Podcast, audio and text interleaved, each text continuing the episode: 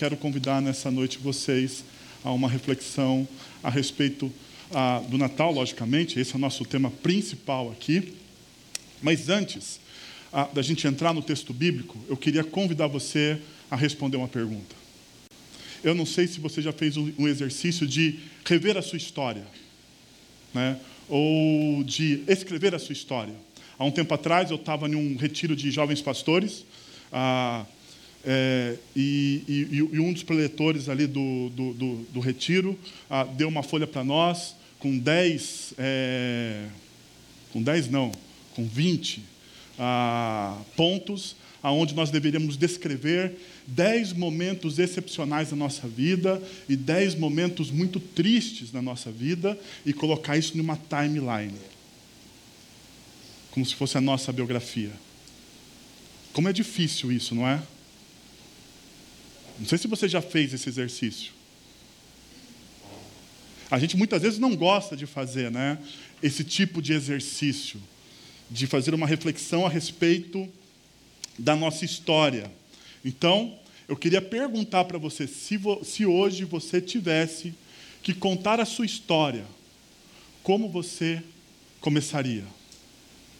Se hoje você tivesse que contar a sua história, elencar aí os dez pontos mais bacanas, os dez fatos mais interessantes que aconteceram com você e as dez situações, fatos, ocasiões mais tristes que vieram sobre sua vida e colocasse isso numa timeline, como você faria? E se essa sua história fosse pública? Daí fica mais difícil, né? Porque algumas questões emergeriam, porque você teria que se perguntar, por exemplo, quais personagens você citaria da sua história? Quais personagens você ia colocar ali? Ah, quais personagens você também iria tirar? Né? Quais personagens você omitiria? Porque tem gente que a gente quer esquecer, é ou não é? Hum? Tem gente que, se a gente pudesse apagar da nossa vida como uma borracha ali em um lápis, em um caderno, seria maravilhoso. Não é verdade?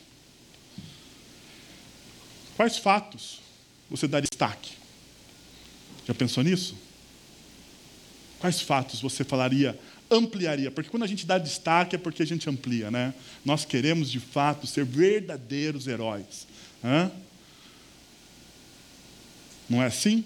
É assim que acontece com as mídias sociais, né? A gente dá destaque naquilo que a gente quer que as pessoas vejam a respeito da nossa família, da nossa história. O pau pode estar quebrando em casa, mas na hora de colocar uma foto na rede social, todo mundo enxuga as lágrimas, dá aquele sorriso, bate aquela foto e às vezes até omite o lugar que está, né? Ou na localização coloca um lugar que você não está, só para todo mundo olhar. Nossa, que legal, ele está lá. Hã? Não é assim? Ou quais fatos você omitiria? Aquelas coisas que você gostaria de empurrar para baixo do tapete da sua vida, que você fala assim, se alguém souber a respeito disso, ah, não, faz, não, faz, não, não seria legal. Não seria bom. Não seria bom. Eu não sei se vocês sabem, mas ah, isso acontecia muito na história antiga.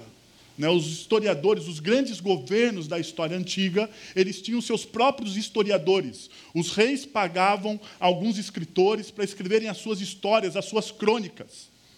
Nós temos as crônicas dos textos bíblicos, ah, e isso não é uma, um, um gênero literário específico da Bíblia, isso é um gênero literário mundial. Todos os grandes governantes da história, todos os grandes reis, eles tinham seus cronistas pagos. Daí eles colocavam o que eles queriam.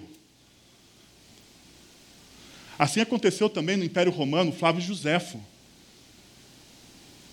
Flávio Josefo, um judeu, ah, historiador, pago pelo Império Romano para escrever a respeito de como o Império Romano era bom com o povo judeu. Mas se você olha da perspectiva dos judeus daquela época, você percebe que o Império não era tão bom assim. Isso mostra ah, que muitas vezes a, a história depende do ângulo e de quem está escrevendo. Mas eu queria convidar vocês, então, a refletir sobre talvez a grande história do Natal. Porque se você ah, fragmenta a Bíblia e diz que o Natal é simplesmente um evento ali pontual, do nascimento de Jesus, você está desperdiçando toda uma outra grande história que começa desde Gênesis capítulo 1 até o nascimento de Jesus, que tem o seu grande ápice na cruz de Cristo, no seu sacrifício, e a qual hoje a gente aguarda o retorno dele. Essa é a história, essa é a verdadeira história que nós estamos inseridos. Então eu gostaria de convidar vocês para a leitura do texto mais emocionante que existe nas Escrituras, uma genealogia. Hã? Vocês não acham que os textos mais emocionantes que tem na Escritura é quando você vai ler assim: Fulano casou com Ciclano, gerou Beltrano, teve filhos e filhas e morreu? Se você já leu Levíticos, você vai ver que ah, Levíticos é um livro sensacional de histórias. Eu sei, a gente não gosta muito, a gente passa rápido. Se você já teve o desafio de ler a Bíblia por inteira, você fala assim: meu Deus, chegou a hora desse livro. E você fingiu que leu, ok? Você olhou e falou assim: ah, tudo igual, gerou, gerou, gerou. É, o único verbo que tem ali é gerou, né? Então, mas sobre cada nome ali, por trás de cada nome, existe uma história riquíssima. Eu queria mostrar isso para vocês, lendo. Lógico que nessa proximidade com o Natal, nessa véspera de Natal, eu queria convidar você a ler a genealogia de Jesus comigo, que diz o seguinte, que está em Mateus. Antes de lê-la, deixa eu dizer uma coisa para você: existem duas genealogias de Jesus. Uma que está no Evangelho de Lucas e outra que está no Evangelho de Mateus. A do Evangelho de Lucas, ele começa a, de trás de de trás para frente. Ou de frente para trás, alguma coisa assim. Bom, você lê lá depois. Ela é mais, ela é mais completa. Ela é mais completa. E ela é uma genealogia mais clássica. Em Mateus, nós temos uma genealogia um pouco mais concisa, mas muito, muito diferenciada, porque nós temos que lembrar que Mateus ele está escrevendo principalmente o seu evangelho para o povo judeu. Isso é um arcabouço ao qual a gente não pode esquecer. E ela é riquíssima, riquíssima. Bom, vamos lá. Registro da genealogia de Jesus, Cristo, filho de Davi, filho de Abraão. Abraão gerou Isaac, Isaac gerou Jacó, Jacó gerou Judá e seus irmãos. Judá gerou Pérez e Zera, cuja mãe foi Tamar. Pérez gerou Esrom. Eron, Esron gerou Arão, Arão gerou Aminadab. Esse é um ótimo filho, um ótimo nome para você botar no seu filho. Aminadab gerou Naasson, Naasson gerou Salmão, Salmão gerou Boaz, cuja mãe foi Raabe. Boaz gerou Obed, cuja mãe foi Ruth. Obed gerou Jessé, e Jessé gerou a Davi. Davi gerou Salomão, cuja mãe tinha sido mulher de Urias. Salomão gerou Reboão, Roboão, Roboão gerou Abias, Abias gerou Asa, Asa gerou Josafá. Josafá gerou Jorão, Jorão gerou Uzias, Uzias gerou Jotão, Jotão gerou Acás, Acás gerou Ezequias, Ezequias gerou Manassés, Manassés gerou Amon, Amon gerou Josias. E Josias gerou Jeconias e seus irmãos no tempo do exílio na Babilônia. Depois do exílio da Babilônia, Jeconias gerou Salatiel, Salatiel gerou Zorobabel, Zorobabel gerou Abiúde. Abiúde gerou Eliaquim, Eliaquim gerou Azor, Azor gerou Sadoc, Sadoc gerou Aquim, Aquim gerou Eliúde, Eliúde gerou Eleazar, Eleazar gerou Matã, Matã gerou Jacó. E Jacó gerou José, marido de Maria, da qual nasceu Jesus, que é chamado Cristo. Assim, ao todo houve 14 gerações de Abraão a Davi, 14 de Davi até o exílio na Babilônia e 14 do exílio, da, do, do exílio até o Cristo. Deixa eu colocar para vocês algumas ponderações culturais a respeito desse, desse ah, gênero literário ah, da genealogia. Na cultura do primeiro século, a genealogia era tido como um currículo de apresentação do seu status social. Então, se você, ah, na, no, no, primeiro século, lógico, né, naquela cultura, ah, você não tinha um currículo ah, ah vital, você não sabia, a pessoa não, você não tinha isso. Então, para onde a pessoa olhava para saber as suas competências, o seu status social, ela olhava para a sua genealogia. Genealogia. Ainda, na cultura do primeiro século, a genealogia lhe atribuía identidade, ou seja, a sua história era marcada pelos atos dos seus predecessores. Isso é estranho até para a gente numa cultura tão individualista quanto a nossa. Né? Mas numa, numa cultura onde a família, onde o patriarcado era o centro, isso é altamente relevante, porque as pessoas olhavam para a sua família e diziam assim: ah, esse cara é gente boa, olha o que o pai dele fez na história. Olha só isso aqui, olha quem faz parte da família dele. Hum, ele não presta. Ele não presta. Olha, fulano, olha, olha o que ele tem aqui. Olha, esse aqui não é um cara legal. Então a, a genealogia oferecia essas, essas interpretações sociais naquela sociedade. Ainda, para isso ficar bem claro, a Herodes o Grande expurgou diversos nomes de sua genealogia pública por não querer que ninguém soubesse a ligação existente entre eles. Então, Herodes, um, um grande rei dos judeus, posto, lógico, pelo Império Romano, ele, na sua genealogia pública, sabe o que ele faz?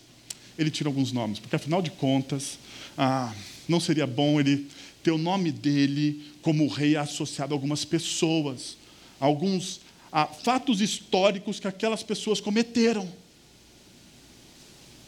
Na verdade, o que, que eles faziam? Eles falsificavam currículos deles. Né? Era uma falsificação de currículo.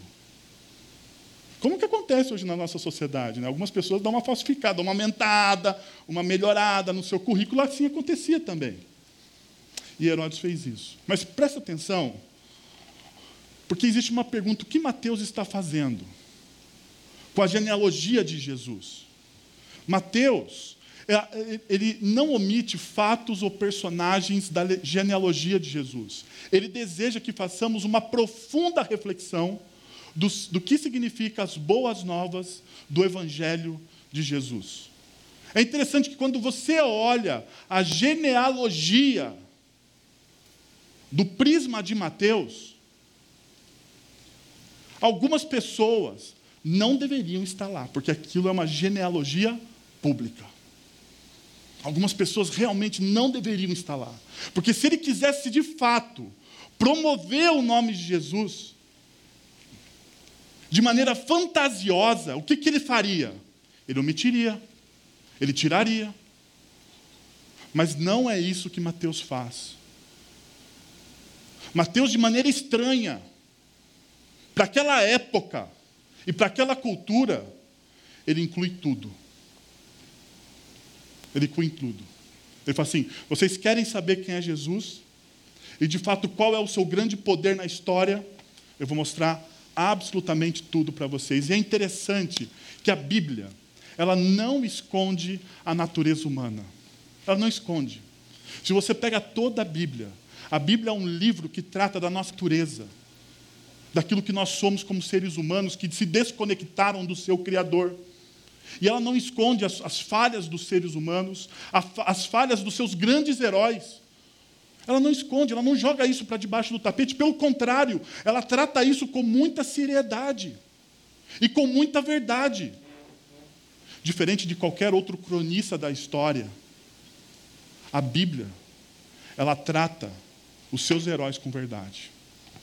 Ela aproxima esses heróis da nossa realidade. Bem, pensando nisso, eu queria mostrar o que essa genealogia, Ah, e esse Natal revela para a gente. Primeiro, o Natal revela o Evangelho como fato histórico. Como fato histórico. Perceba que Mateus, quando ele começa no versículo 1 a escrever o seu texto, ele diz: registro da genealogia de Jesus. Registro da genealogia de Jesus. E a palavra registro aqui é, é um termo jurídico da época. É como se ele estivesse de fato dando um testemunho de que aqueles fatos, ou aquilo que ele estava escrevendo naquela época é de fato verdadeiro.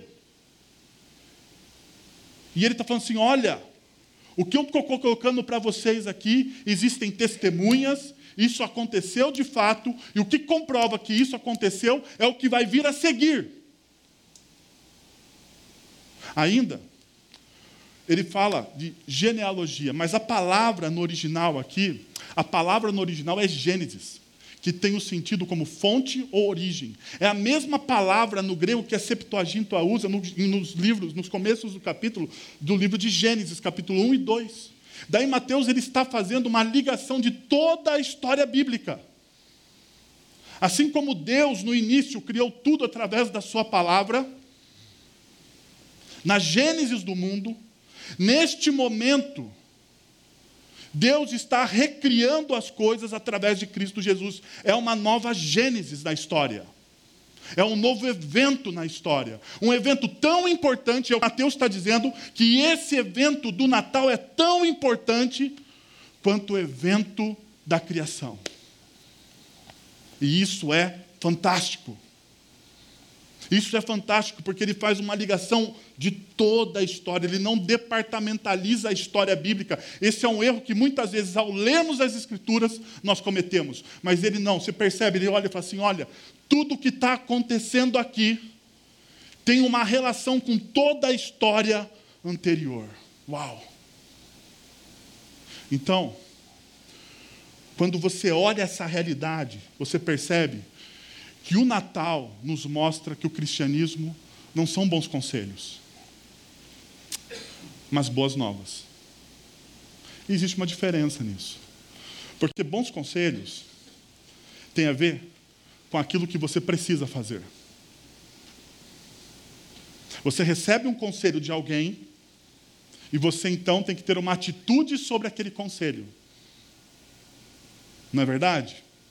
Você recebe uma instrução um conselho. Né? Então, quando, por exemplo, um país sai em guerra com outro país, com uma outra nação, você tem um conselho de guerra. E esse conselho de guerra vai criar o quê? Estratégias. Essas estratégias são ações. Assim acontece com a gente. Quando você vai num coach, esse coach ele faz a, a avaliação da sua vida, a, do seu perfil psicológico, do seu perfil profissional, e ele diz assim: olha, você para ser bem sucedido, então você tem que fazer isso, isso, isso, isso e isso. Não é? Isso são o quê? Conselhos. E o conselho está focado naquilo que você precisa fazer. Mas o Evangelho de Jesus não são conselhos. O Evangelho de Jesus, o Evangelho descrito e proclamado pelas Escrituras, são boas novas. E boas novas é aquilo que já foi feito por Deus na história. Você é um mero espectador. É Deus que está fazendo. É Deus que está fazendo, não é você. Você não precisa, na verdade, fazer absolutamente nada. Porque é Ele que está construindo, escrevendo, reformando, alterando, mudando e colocando as coisas no seu devido lugar. É Deus que está trabalhando em toda a história. E isso é, é altamente desconfortável para a gente, porque quando a gente muda o verbo, a gente perde o poder. Porque o cristianismo, ele não é um verbo que conjuga o fazer. O cristianismo é um verbo, é, um, uma, é uma espiritualidade que conjuga o entregar. Porque quando eu faço, eu tenho controle. O controle está comigo. O controle está comigo. E nós, e nós, na nossa sociedade, a nossa cultura, nos empurra a essa visão de espiritualidade distorcida, aonde nós precisamos fazer, fazer, fazer, fazer, estar no controle, assumirmos o controle da nossa vida. Todos os livros de autoajuda na nossa cultura diz o quê? Que você precisa assumir o controle da sua vida para você ter uma vida maravilhosa. A pergunta é: funciona? Funciona? Não. Se funciona, não funciona plenamente. Se funciona, tem falhas. E sabe quando tem falhas? Quando você se cansa. Quando você se cansa. Porque você precisa fazer. Você precisa fazer. Mas a verdadeira espiritualidade cristã, ela diz que você precisa entregar. Entregar a sua vida, entregar a sua família, entregar o seu coração, entregar os seus bens, entregar tudo o que você é. É assim que o Evangelho funciona. É assim que o Evangelho funciona. Se você perceber todos os discursos de Jesus no Evangelho, a única coisa que Jesus pede às pessoas é entrega. É entrega. Me entrega quem você é. Me entrega o seu coração. Me entrega as suas famílias. Deixa eu ajudar você a cuidar dessas coisas. Vinde a mim, vós que estáis cansados e sobrecarregados, coloque, me entrega o seu fardo. Me entrega, porque você anda cansado, e você anda cansado, porque você fica conjugando o fazer, o fazer, o fazer, e você não suporta mais isso. Então pare e entregue. Tim Keller, ele diz o seguinte: eu diria que outras religiões e muitas igrejas, ao falarem sobre salvação, entendem-na e proclamam-na como um conselho. Salvação, algo pelo que você tem de trabalhar e lutar. Salvação é algo pelo que você tem de trabalhar e lutar, que você tem de alcançar. Você, você acontece, só acontece, desculpa, só acontece se você orar, obedecer ou transformar sua consciência. Mas o evangelho cristão é diferente. Os fundamentos das grandes religiões afirmam, de um jeito ou de outro, eu estou aqui para lhe mostrar o caminho para a realidade espiritual. Façam tudo o que eu digo. Isso é conselho. Jesus, Jesus Cristo, o fundador do cristianismo, vem e diz: Sou a realidade espiritual em pessoa. Você jamais conseguirá me alcançar, ou seja, não vamos conseguir a, ah, chegar perto dele com o nosso fazer. Por isso, ele teve que descer aqui para sinalizar a nossa entrega. Isso é novidade, isso é boas novas. Quando você olha o Evangelho de João, você percebe que Jesus ele diz: Eu sou o pão da vida, eu sou a luz do mundo, eu sou a porta, eu sou o bom pastor, eu sou a ressurreição, eu sou o caminho, a verdade e a vida, eu sou a videira verdadeira. Jesus ele não fala a respeito de outros, ele fala dele mesmo. Eu sou, eu sou, eu sou pleno, e quando você entra em contato comigo, você recebe essa plenitude a gente tem uma visão muito errada a respeito de como nós devemos nos aproximar de Deus. Muitas vezes nós, nós achamos que nós devemos nos aproximar de Deus já sendo bons, já sendo suficientes, já estando em plena santidade. Não é verdade? As pessoas dizem assim: ah, eu não sou muito digna, eu não sou muito bom, eu não mereço. E nós achamos que os nossos pecados contaminam a santidade de Deus, que é um absurdo. Porque na história do Natal ele revela que ele entra na história e ele entra em contato com gente imperfeita, e isso não contamina a sua santidade. Pelo contrário, somos nós que somos contaminados pela santidade de Deus e somos transformados por ela. Por quê? Porque Jesus ele afirma: Eu sou. Ele é pleno. Nele todas as coisas subsistem. O apóstolo Paulo diz que nele nós movemos, vivemos e existimos, ou seja, sem ele, sem ele, não existe vida plena. Mas uma segunda realidade que esse Natal revela é o Evangelho de verdade e de graça. Eu gostaria de chamar a sua atenção ah, para isso que é muito importante. Judá gerou Pérez e Zera, cuja mãe foi Tamar. Salmão gerou Boaz, cuja mãe foi Raabe. Ah, Boaz gerou Obed, cuja mãe foi Ruth. Davi gerou, Salomão, cuja mãe tinha sido mulher de Urias. Antes da gente entrar em algumas características desses personagens, deixa eu mostrar alguma coisa para você a respeito da cultura e de genealogia ah, do primeiro, do, desse, desse, dessa cultura. Em todas as demais genealogias israelitas, cita-se muito raramente nomes femininos. Se você pegar principalmente os livros históricos do Antigo Testamento, você vai ver isso. Os homens são aqueles que geram. Não existem mulheres ali. Na maioria dos escritos. Mas existia um mas. Mulheres são mencionadas somente nos casos em que se queira ah, contornar uma irregularidade na genealogia.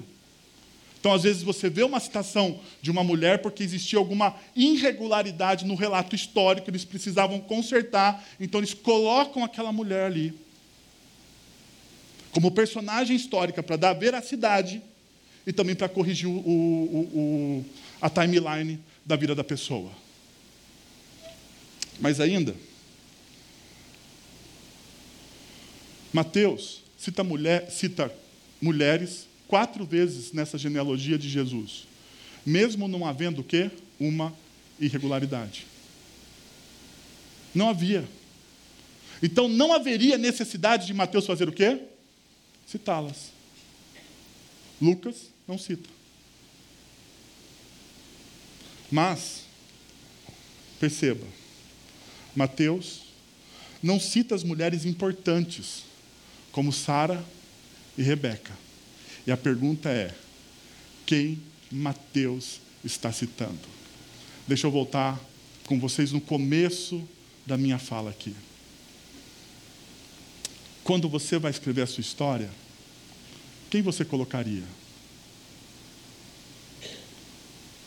Você colocaria pessoas ah, com reputação duvidosa na sua história, na sua biografia?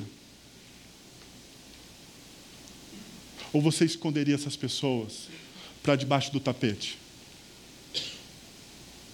Veja só quem são as pessoas que Mateus cita.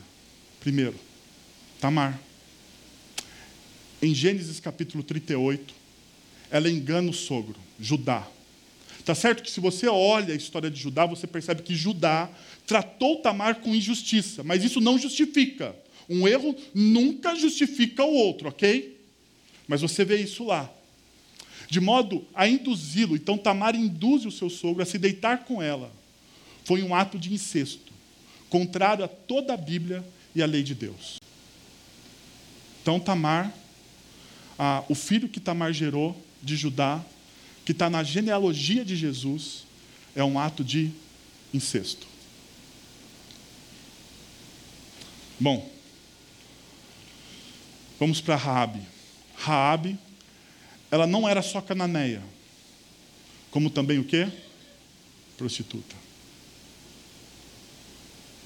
É interessante quando você olha em Hebreus, na galeria da fé, ele fala Raabe, a prostituta. E ela está lá na galeria da fé. Aqui, Raabe também aparece. Uma prostituta. Uma prostituta. Sem falar que ela traiu a sua nação. Porque ela esconde os espias. Ela trai a sua nação. Mas você pode falar assim: ah, ela traiu por uma boa causa. A pergunta é: existe traição por boa causa? Ela traiu. Ainda, Ruth era pagã em Boabita, como pessoa, ela é até aceitável, porque quando você lê a história de Ruth, você fala assim: ok, Ruth é legal. Né? Ela se compadece lá de Noemi, ela fala umas palavras bonitas. Poxa, Ruth, sim, é uma pessoa bem bacana. Mas, como pagã e moabita, ela é singularmente pecadora. Basta verificar como se dá origem ao povo, ao povo moabita no capítulo 19 de Gênesis. E daí no capítulo 19 conta a história de Sodoma e Gomorra, de Ló, e a história onde Abraão tem que interceder para que Deus salve os justos que estão em Sodoma e Gomorra, porque Deus vem falar com Abraão: Olha, eu vou destruir Sodoma e Gomorra. Daí Abraão começa a interceder: Senhor, se tiver 100 pessoas justas, ele diz: Eu não vou destruir. Se tiver 10, se tiver. E daí, bom, chega o um momento, Deus envia alguns, alguma, alguns, alguns mensageiros até Sodoma e Gomorra e eles salvam Ló. Ló sai da cidade com a sua família. A mulher de Ló olha para trás e ela se transforma em quê? Em estátua de sal. E daí Ló com suas duas filhas fogem para as montanhas. Lá nas montanhas, as meninas olham e falam assim: Nós não temos homens, a nossa família vai acabar, a gente precisa dar um jeito nisso. Então elas embriagam o pai e se deitam com seu pai. E os moabitas são descendentes também de um incesto. Por isso, eles eram impuros. Bom, mas não acaba por aí. Tem a última a, personagem. Mas você percebeu, né? Que família bacana. Hã? Que descendentes legais, né? Todo mundo gostaria de ter isso. Mas tem a mulher de Urias, que é Betseba. E a história dela é contada em 2 Samuel, capítulo 11, a partir do versículo 26. Você provavelmente já ouviu essa história, se você tem alguma familiaridade com a fé cristã. Você já ouviu essa história e você já ouviu falar que Davi era o homem segundo o coração de Deus, não é? E daí você romantiza, porque um homem segundo o coração de Deus não é capaz de práticas cruéis. Ou é? O que, que vocês acham? Davi, um dia ele está no alto do seu castelo, no alto do seu castelo. E ele está olhando lá, ah, como é que está o seu reino, o seu exército está em guerra. E ele deveria não estar no seu castelo, ele deveria estar comandando o seu exército, porque esse era o costume. Mas como Israel já era um exército muito poderoso, ele se achou no direito de ficar em casa. Afinal de contas, ele venceu muitas batalhas. Eu também sou filho de Deus, eu vou ficar por aqui. E ele ficou no seu castelo. E dizem que os castelos são muito perigosos. São muito perigosos. E ele está no alto do seu castelo, ele olha para o lado, ele vê a casa de Betseba, e naquele momento Betseba está se banhando. Ah, ele não pensa duas vezes. Se você lê o texto, ele não pensa duas vezes. Ele manda buscar Betseba porque ele é o rei. Betseba não tem opção de dizer não. Ele é o rei e ele abusa do seu poder como rei. E se deita com Betseba. Só que tem um problema. Betseba tem um marido chamado quê? Urias. A pergunta é: quem é Urias?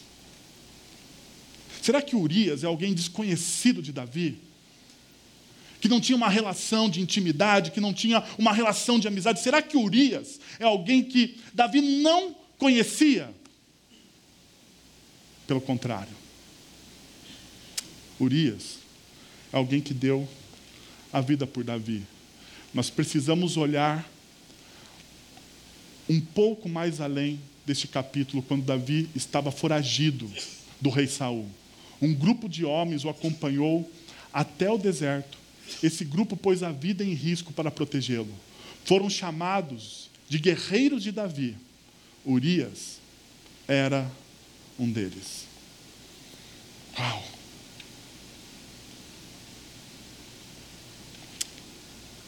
Davi adultera. Davi trai a confiança de um homem que arriscou a vida por ele. Davi manda esse homem para a frente de batalha e mata esse homem.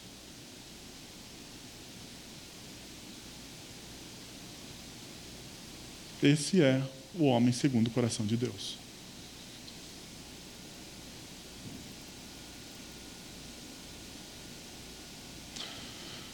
Família é assim, gente. Em todas as famílias, na minha e na sua, existem coisas vergonhosas. Coisas vergonhosas. Coisas que a gente não tem coragem de falar.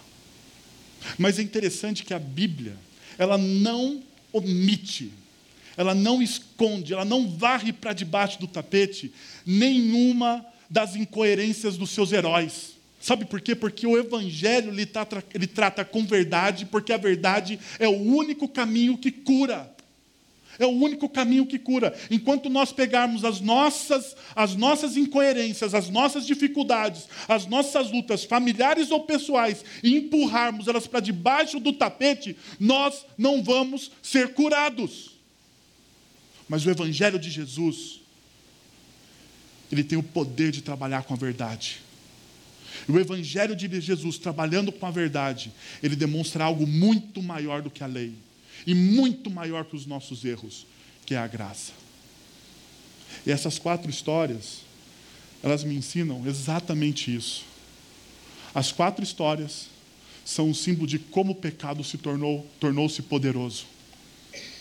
Como o pecado que não é um fato em si, é o sistema ao qual nós estamos inseridos.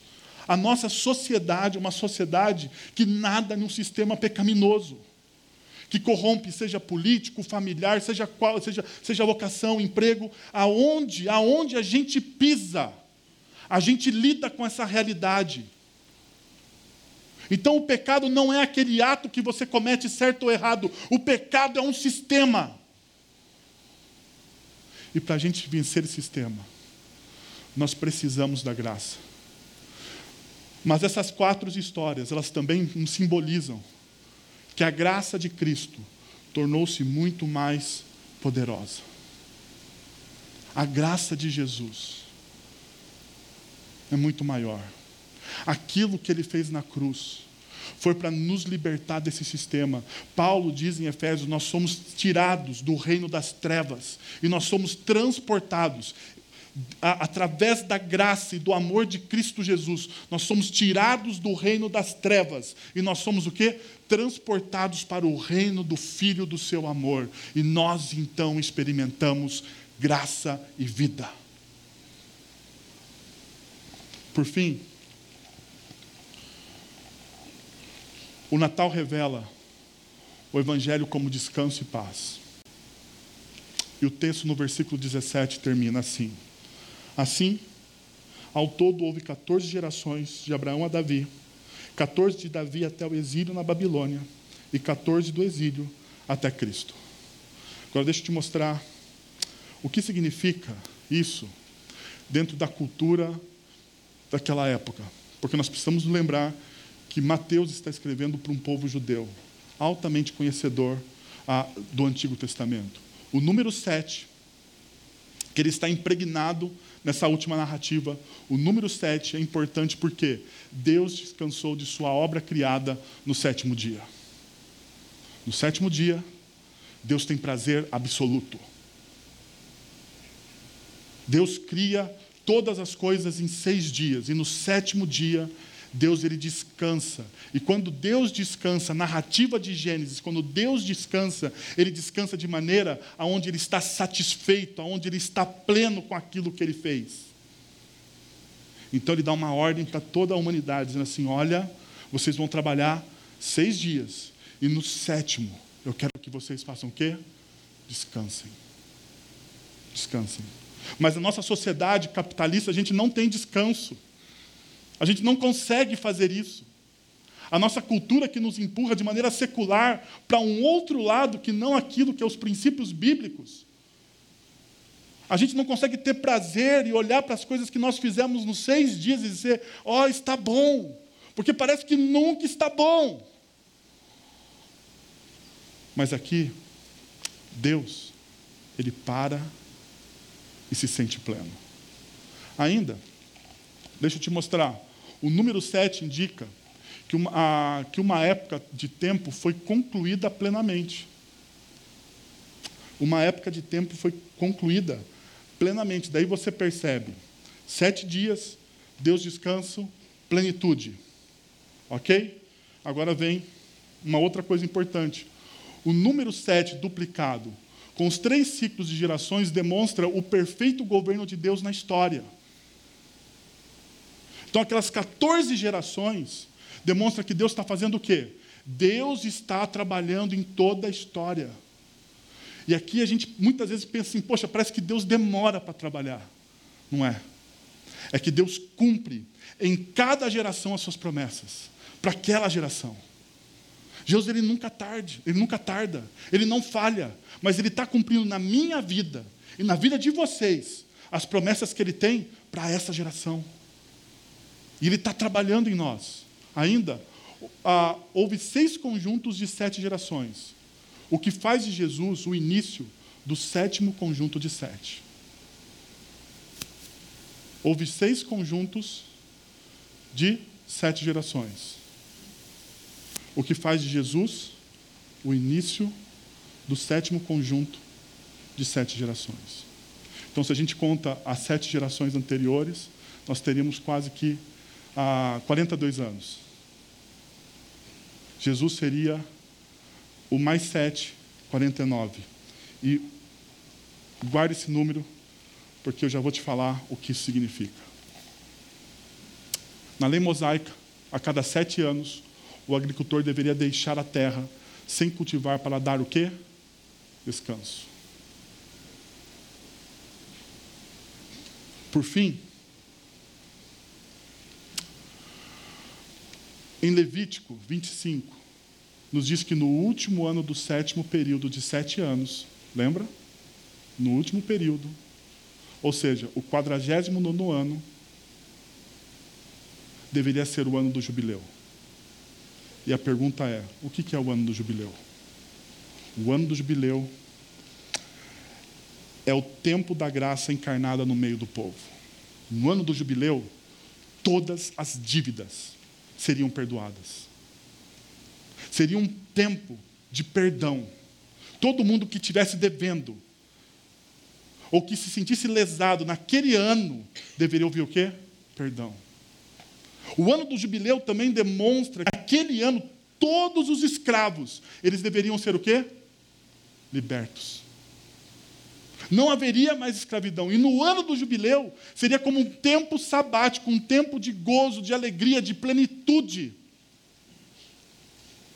O que, que representa?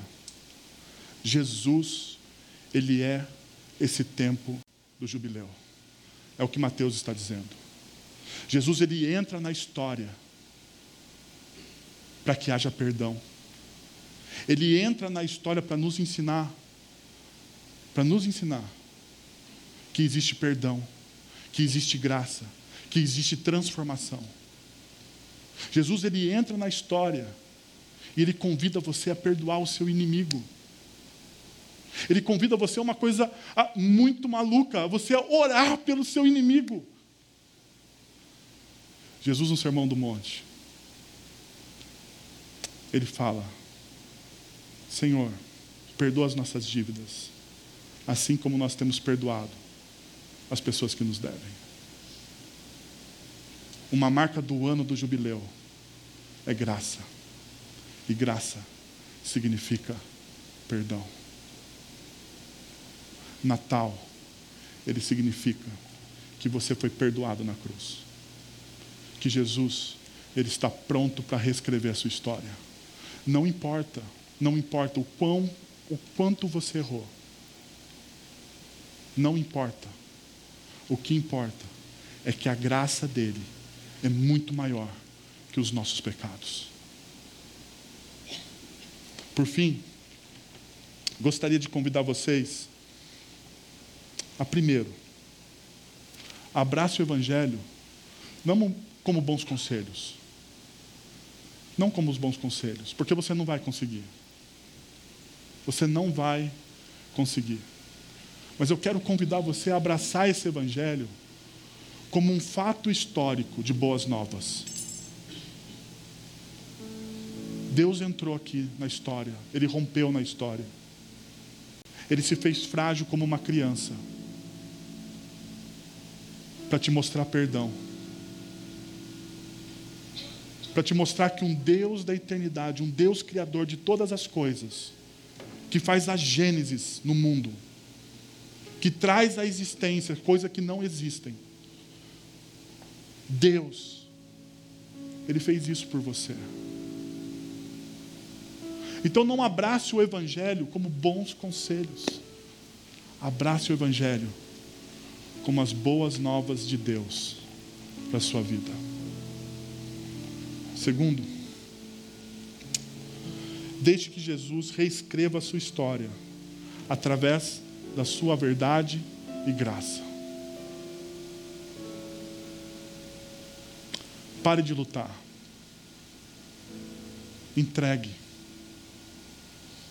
Existe um salmo que ele diz: parem de lutar, descansem e saibam, experimentem que eu sou Deus. Você tem lutado com a sua história. Você tem lutado às vezes com fendas na sua alma e no seu coração que você não consegue tirar. Assim como eu. Talvez seja a hora de você deixar Jesus reescrever isso para você.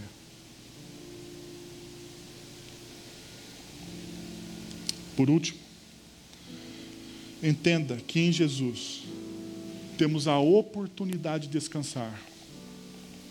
Então, descanse. Se entregue. Uma vez uma pessoa, eu tentando apresentar o evangelho para uma pessoa, a pessoa diz assim: "Mas o que que eu preciso fazer?" Eu falo para ela assim: "Você não precisa fazer absolutamente nada, porque Deus entrou na história por você. Você não precisa fazer nada. Você só precisa aprender agora a descansar no que Ele está fazendo por você. E isso para nós é um absurdo, porque a gente acha que a gente precisa fazer. Mas descanse. Convido você a fechar os seus olhos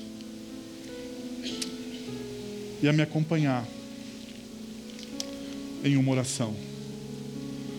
Senhor, nós queremos te agradecer, Pai, pelo verdadeiro sentido do Natal, por aquilo que Jesus fez, ó Deus, pela verdadeira história, Senhor. Existem muitas narrativas no nosso mundo, Pai, e todas essas narrativas conspiram e competem contra a verdadeira narrativa, tentam tirar a nossa atenção, Senhor. Mas hoje, Senhor, através dessas histórias, através dessas pessoas, através dessa genealogia, nós fomos lembrados, ó Deus, do teu grande amor, da tua maravilhosa graça, que rompe na história e transforma os nossos corações. O Senhor sabe, Pai, quais são as lutas de cada pessoa presente aqui nesse auditório. O Senhor conhece as lutas das pessoas que estão nos acompanhando pela internet. O Senhor sabe, Senhor, quais são as fendas, os dilemas, aquilo que tira o sono e a paz, ó Deus, aquilo que rouba a alegria, o Senhor sabe, Pai. Nós queremos entregar hoje, Senhor. Nós queremos parar de lutar e entregar, ó Deus. Entregar a nossa vida, entregar as nossas famílias, entregar, ó Deus, o nosso trabalho, entregar tudo que somos e que temos ao Senhor. E a única coisa que nós pedimos, Pai, é que o Senhor cuide desses teus filhos, porque nós somos teus filhos em Cristo Jesus. É em nome dele que nós oramos. Amém.